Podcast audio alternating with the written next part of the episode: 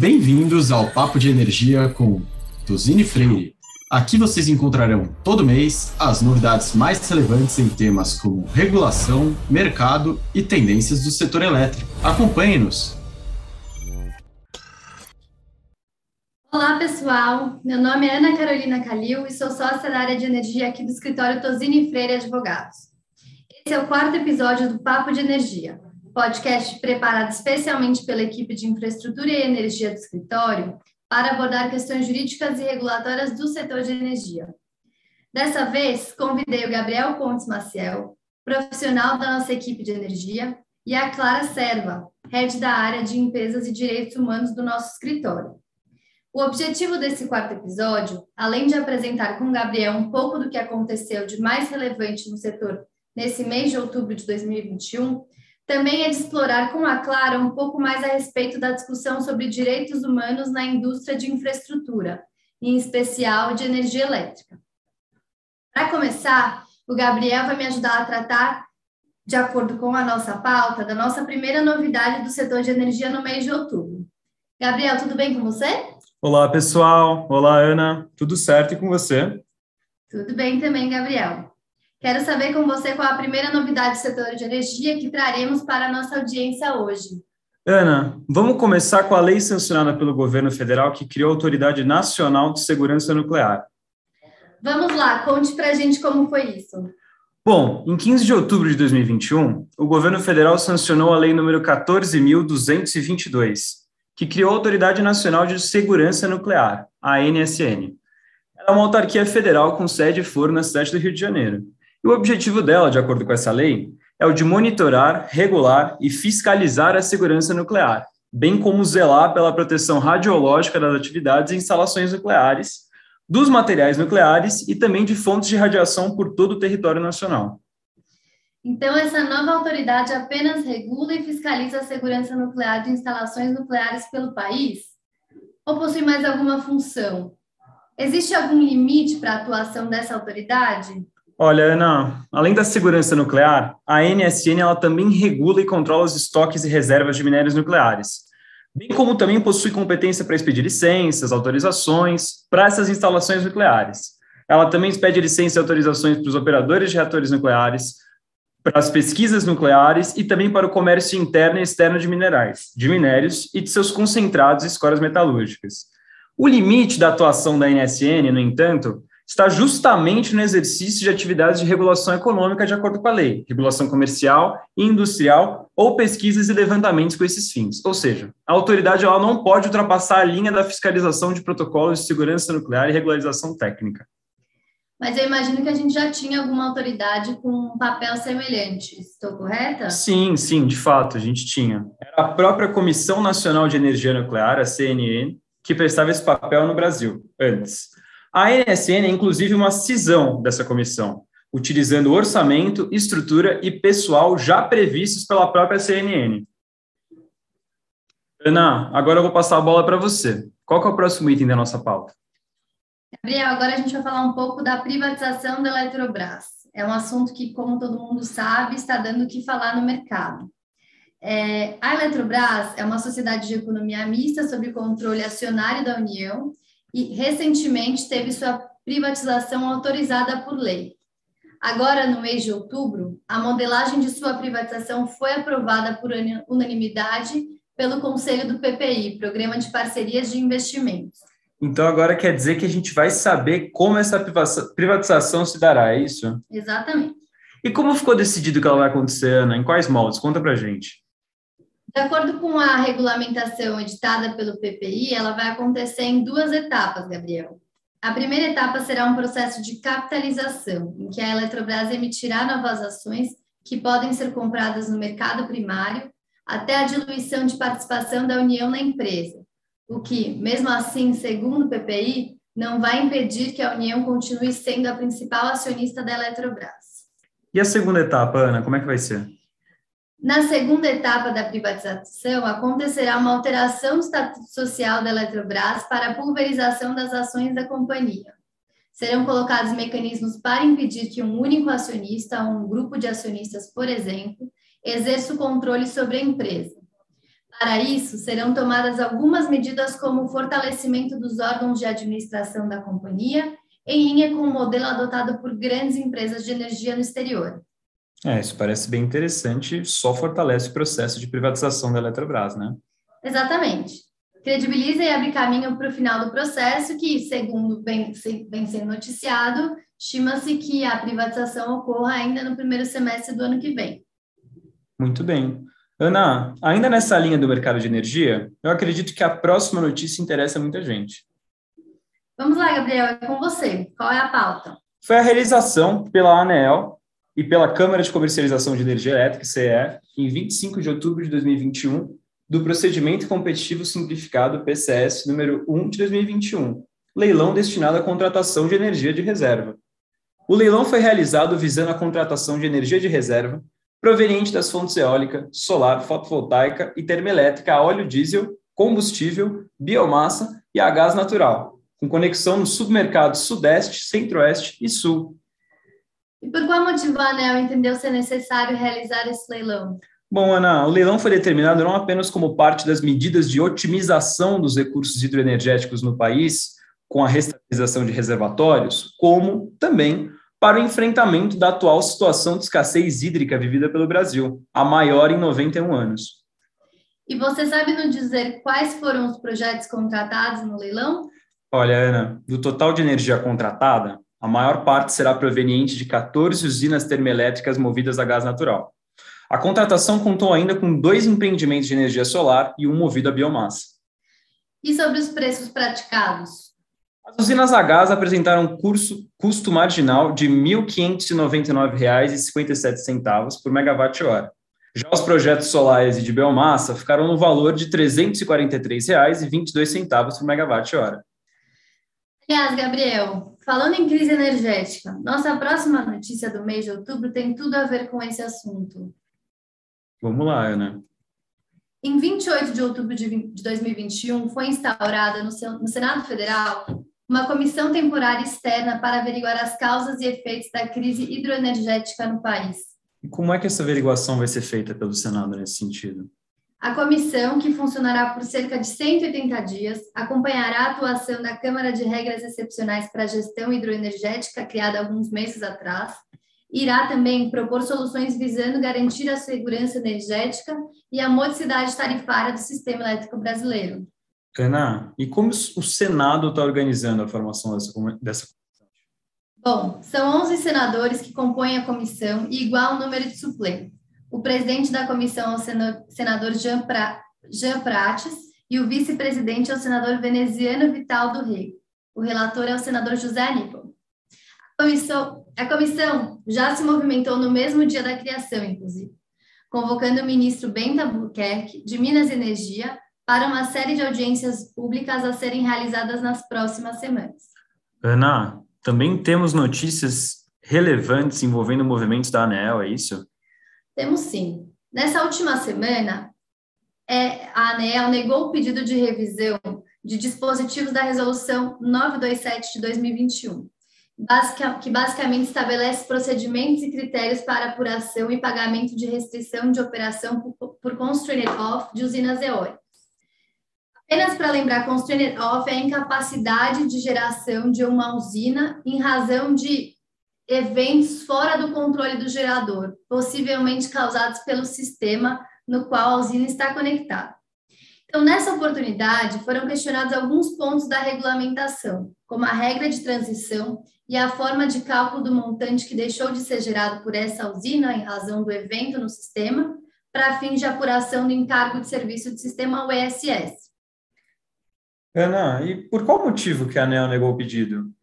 Bom, a agência entendeu que a norma em questão é fruto de amplo processo de discussão iniciado anos atrás, inclusive com a realização de audiências públicas.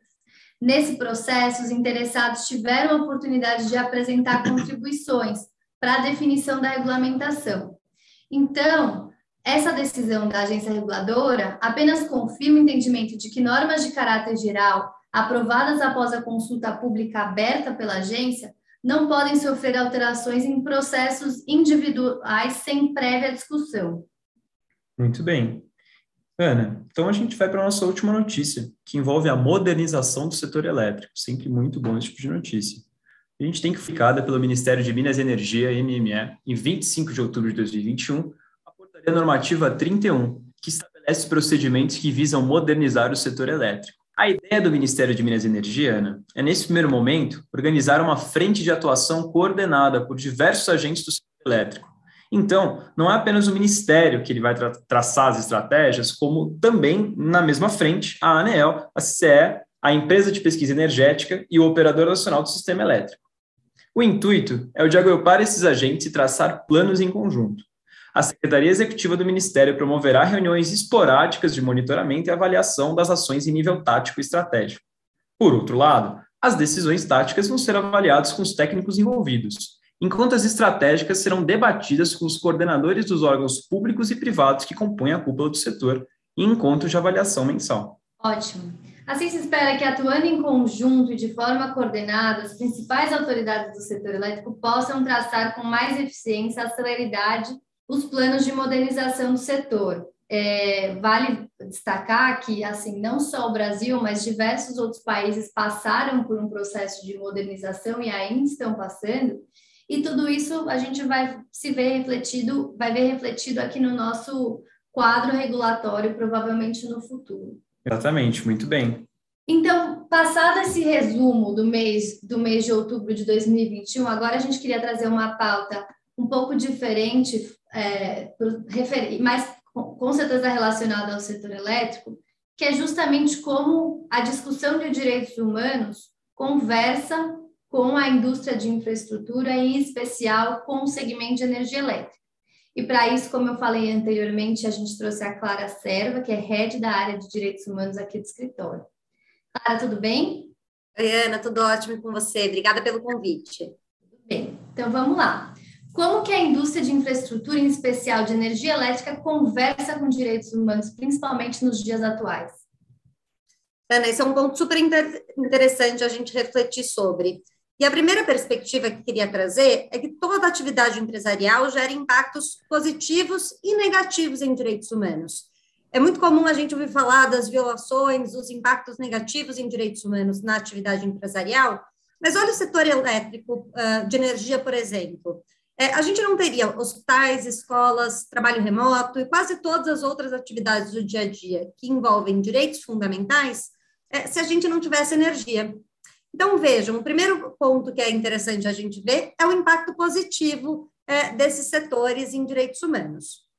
Mas o segundo ponto é que quando a gente fala de direitos humanos, a gente tem que pensar em quatro dimensões né, da, do impacto da atividade empresarial, e que são muito relevantes quando a gente fala tanto no setor de infra e como particularmente é, no setor de energia, que são o quê? É, a cadeia de fornecimento, a, o impacto da atividade fim, o público interno é, e também o impacto na comunidade no entorno. É, e algumas indústrias, em especial de infra e energia, têm impactos, por exemplo, quando a gente fala de comunidade em torno, em povos e comunidades tradicionais. E nesse ponto entra um tema muito importante, que é a chamada consulta prévia, livre e informada, que envolve uma série de mecanismos, etapas e sofisticações nessa nesse diálogo com as comunidades impactadas. E vocês falaram, por exemplo, de outros, é, de vários tipos de energia, quando a gente estava falando das novidades do último mês. É, solar, eólica, e cada setor tem um impacto próprio também é, em direitos humanos. Quando a gente fala de energia eólica, por exemplo, é possível que ela gere, é, é, é comum que gere poluição sonora, que pode impactar a comunidade do entorno. Então, a gente vê muitas novidades surgindo nesse espaço, mas o que é super importante é que as atividades empresariais cada vez mais estejam atentas a identificar, mensurar é, e mitigar os impactos negativos decorrentes, direta ou indiretamente, da sua atividade empresarial. Bom, então, do ponto de vista jurídico-regulatório, assumindo até o nosso papel como advogados agentes setoriais, né, de agentes do setor de energia, quais ferramentas esses agentes podem implementar para a garantia dos direitos humanos no desenvolvimento e operação dos projetos dessa natureza e projetos de infraestrutura em geral?